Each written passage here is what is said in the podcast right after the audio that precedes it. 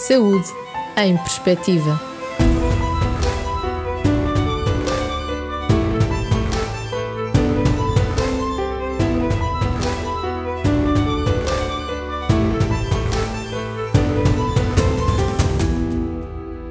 Neste episódio do Saúde em Perspectiva da primeira temporada, Doenças do século XXI, a doutora Júlia Machado aborda e aconselha sobre o tema que a Organização Mundial de Saúde considera a doença do século XXI, o stress.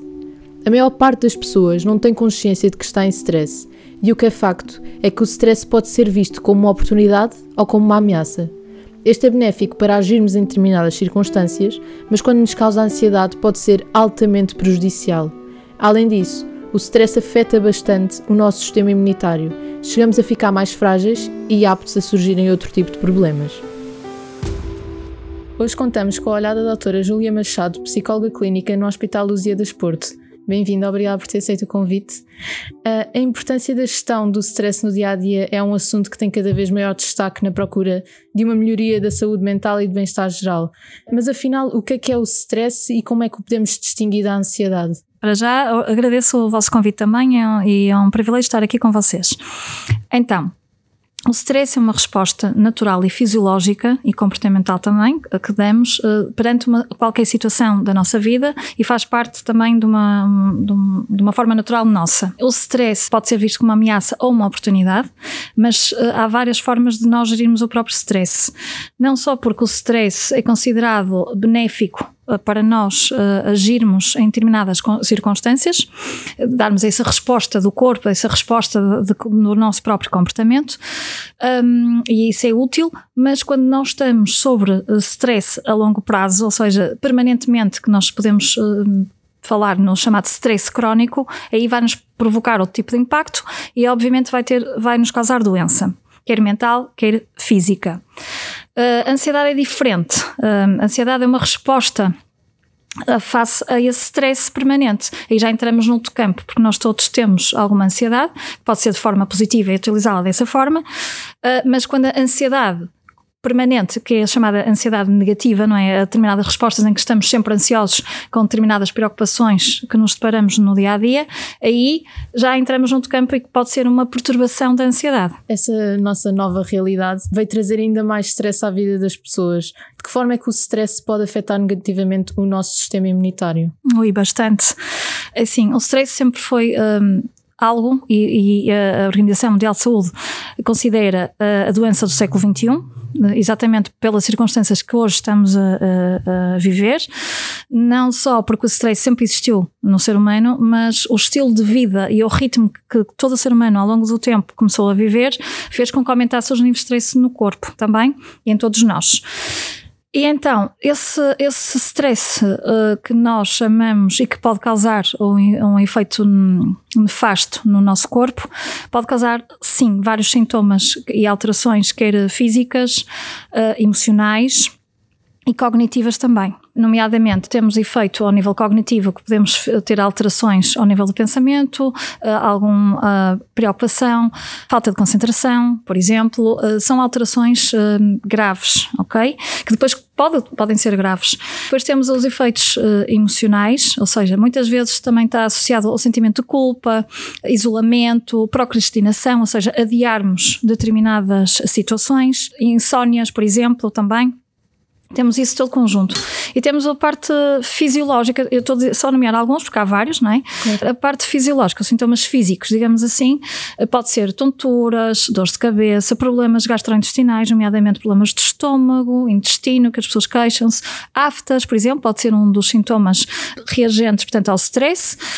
Um, também, não só as aftas, mas também a, a parte. Um, toda de, uh, do intestino, que é aquilo que eu falei há bocado anteriormente, que é muito afetada, a maior parte das pessoas tem até problemas da hipertensão, alterações uh, cardíacas no coração, portanto tem isso, tem, esse é por aí um conjunto de sintomas que pode ter esse impacto em todos nós, que muitas das vezes que a maior parte das pessoas não têm consciência que estão sobre stress e já têm um stress crónico que pode levar a uma doença ainda eh, pior, mas como não, eh, não têm as chamadas estratégias de adaptação ou de coping, nós chamamos de coping ou adaptação, uh, faz com que uh, agrave a situação e torne-se uma doença já patológica. E muitas vezes é confundida o stress com o tipo de doenças e, e antes de tratarmos propriamente o stress que vai causar no, baixos níveis no sistema imunitário, vamos ter aqui uh, depois causas piores. Uh, respondendo à pergunta que me disse, relativamente ao nosso sistema imunitário, correto? O stress afeta altamente o nosso sistema imunitário. Porquê?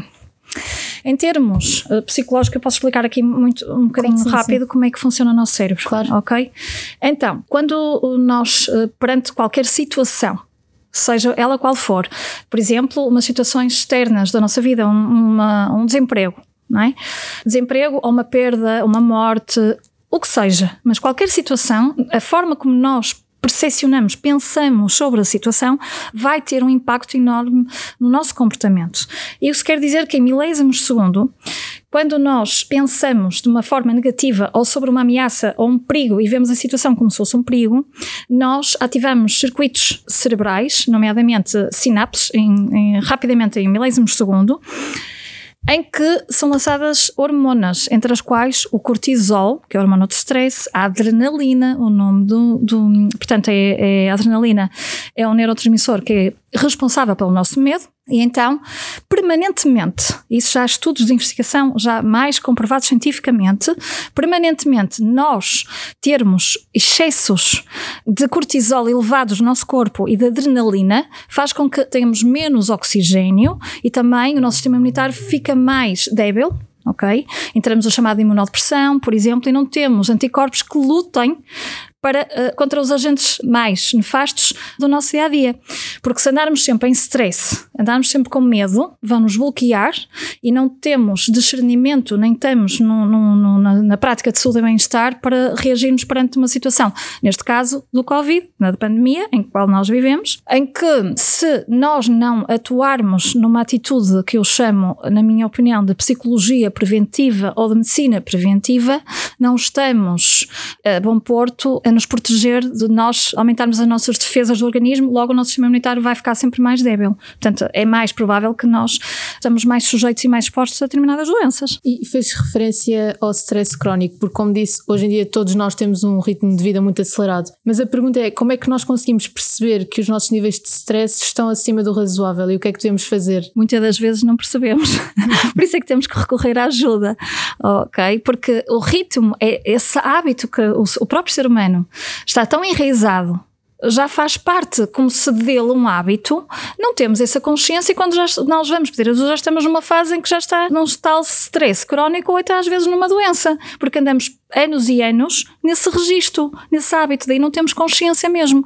E também Naturalmente, temos que também desconstruir aqui um bocadinho, é que há pessoas que inatamente, ou seja, geneticamente, já têm uma propensão maior de ter maior nível de adrenalina no corpo e stress, por isso é que são muito mais ativas, eh, mais enérgicas, e obviamente, se eu ainda vou ter na minha vida já sou assim, ainda vou ter mais situações ou não me posso prevenir, ou não tenho estratégias em qual eu me permita canalizar o stress de forma mais positiva, faz com que esse stress ainda seja maior, porque eu não estou a canalizar positivamente o meu nível de stress.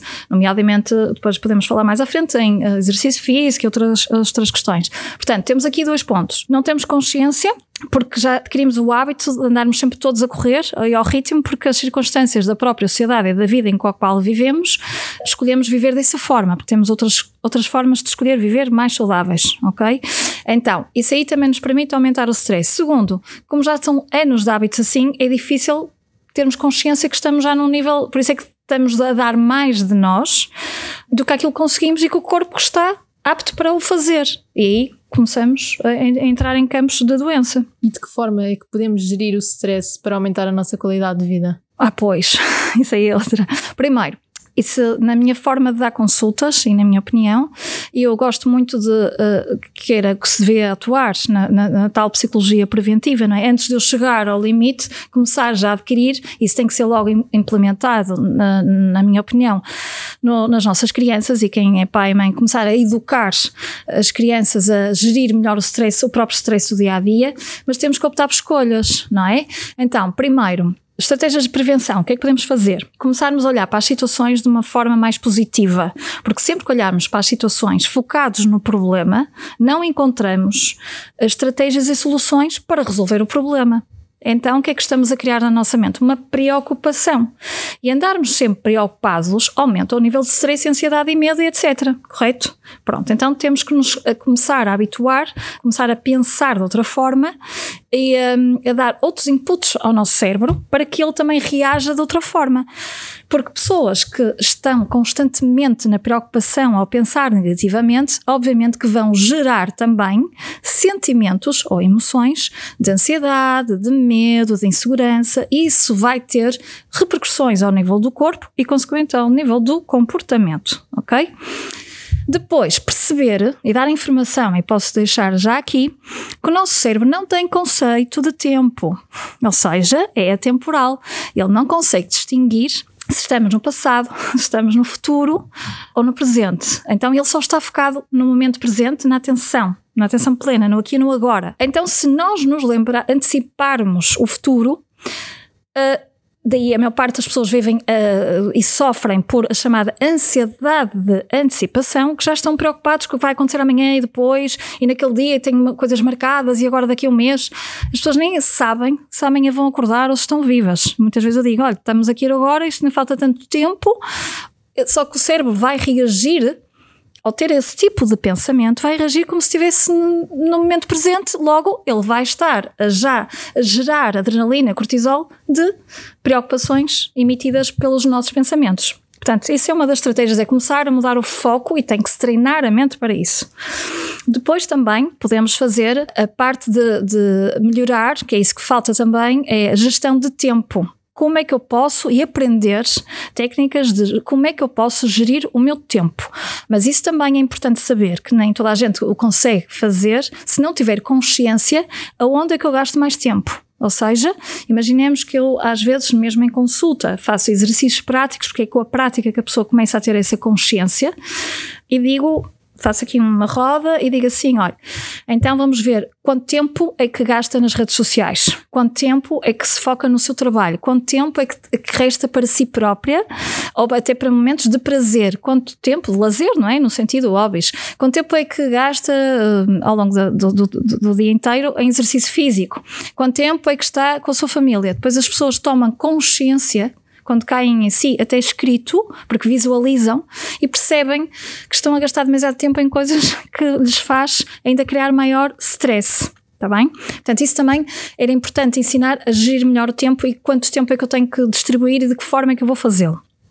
Outra que toda a gente sabemos que é uh, o exercício físico, não é? Toda a gente sabe que o exercício físico ajuda, porque enquanto estamos a fazer exercício físico, a nossa atenção está no momento presente não é? Eu estou a correr ou estou a fazer algum exercício, tenho atividades em grupo, aquilo que me faz mais prazer, não tem que ser aquilo obrigatoriamente ou até caminhar, eu estou a caminhar naquele momento, então a minha atenção está focada no momento presente. Isso já por si só vai ajudar a desligar um bocadinho as preocupações em nossa mente e faz com que a adrenalina, não é? Vai ser desgastada de forma mais positiva, vai nos trazer mais bem-estar. Não só isso, porque também o exercício trabalha um bocadinho a respiração e nós temos que aprender a respirar ou reaprender a respirar da forma correta que nós deixamos de o fazer porque o stress aumenta a hiper, começamos a, a, com stress, começamos a hiperventilar. Ou hiperventilar faz com que, como eu estou agora por causa da máscara, mas isso é uma parte, mas isso é normal, porque hoje nós um, temos a necessidade de respirar e respirar profundamente. Isso também vai nos despertar uma, um, se calhar um bocadinho a consciência, na, na minha opinião, a importância da respiração e que nós nos esquecemos. E agora com a máscara custa-nos muito mais fazer aquele tipo de respiração profunda, não é? Então temos que reaprender e a respiração traz-nos mais oxigênio, mais clareza mental, mais diminui, portanto, os níveis de cortisol. A prática da respiração, e há, várias, há vários tipos de respiração, e eu, eu recomendo inicialmente a respiração abdominal ou diafragmática, que é aquela que nós vamos exercitar. Também práticas e técnicas de mindfulness, que, com o qual eu também tenho essa prática, utilizo-a para mim e sei que o bem, os benefícios que traz, não só que tenho essa especialidade como pós-graduação e que agora ouve-se muito a falar, exatamente que foi, implementada no Reino Unido.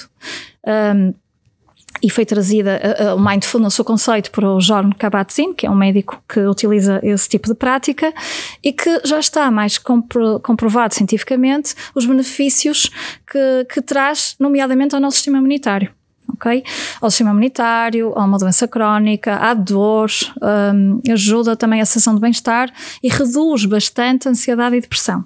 Portanto, as práticas de mindfulness é uma das coisas que eu recomendo porque hum, são exercícios básicos que podemos começar. Eu posso dar aqui um exemplo para quem nos está a ouvir. Um, em vez de lavar os dentes, por exemplo, com a mão direita, que a maior parte de, das pessoas lavam os dentes com a mão direita, podemos fazê-lo e trocar o hábito, porque também estamos a, a, a, trabalhar os dois hemisférios, direito e esquerdo do cérebro, e começar a utilizar a mão esquerda. Obviamente, como eu não estou habituado a utilizar a minha mão não dominante, eu vou estar mais focada e vou aumentar a minha concentração no, no, no, no portanto, no comportamento que eu estou a fazê-lo. Logo, também vou diminuir os meus níveis de stress, porque enquanto eu estou a fazer um hábito, quando nós estamos a lavar os dentes, nós não estamos a lavar os dentes. A maior parte das pessoas que eu pergunto, estou a lavar os dentes e a cabeça já está a pensar em mil coisas a hora, não é? Portanto, eu não estou propriamente focada naquilo que eu estou a fazer. Então, isso é uma prática também de mindfulness. Portanto, esse tipo de estratégias vai nos ajudar bastante a aumentar a nossa qualidade de vida, além da alimentação, de outros complementos que podemos ajustar aqui que nos pode ajudar. E para terminar, na sua perspectiva, em Portugal e em ambiente laboral, o stress é encarado como um problema a ser resolvido ou é visto como uma consequência de competência e produtividade? Não, é um problema que tem que ser resolvido. Porque isso já, já nós sabemos que em, em alguns países, nomeadamente nos Estados Unidos, Uh, o burnout, principalmente em profissionais de saúde, já eram percentagens elevadíssimas. Neste mundo, com, com, o ritmo de vida diário, o burnout já não existe só em profissionais de saúde, mas em muitos outros uh, setores, nomeadamente nos professores, uh, em trabalho, funcionários públicos, em muita gente, né? portanto, até nós próprios já começamos quase a entrar em burnout. Nós, profissionais de saúde, uh, aumentou, obviamente. Porquê? Porque o tempo um, que nós dedicamos, e principalmente agora nesta fase de pandemia, um, é óbvio que o tempo começou a ser muito mais reduzido uh, para almoçar, uh, para cuidar do outro, para cuidar de mim. Eu não vou ter tempo, porque precisamos de reforços constantes, não é? E estar na linha da frente não é fácil porque cada vez há mais escassez. Isso tinha que, eh, daí que agora também está a ser uh, utilizada uma prática uh, e também estou aqui a desenvolver um curso de gestão de stress e ansiedade para combater o burnout para profissionais de saúde.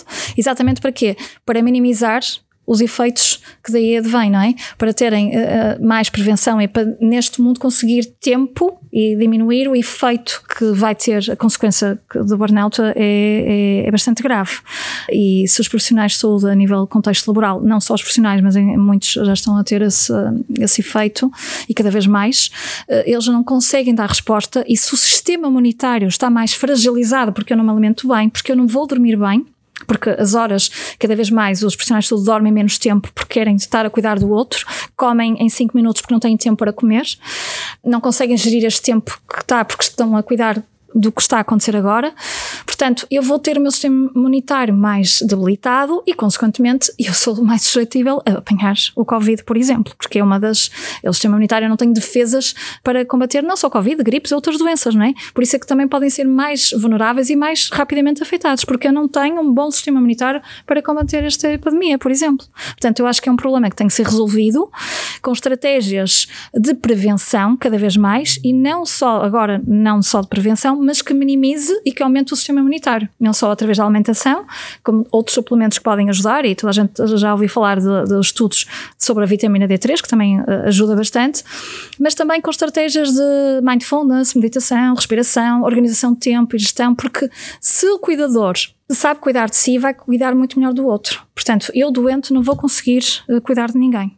Portanto, o meu lema é cuide primeiro de si, depois dos outros, porque se nós não cuidarmos de nós mesmos, não podemos ser o exemplo nem podemos ajudar ninguém. Muito obrigada. E assim ouvimos a saúde na perspectiva da doutora Júlia Machado. Siga nas nossas redes sociais, iTunes, Spotify e descubra novos temas.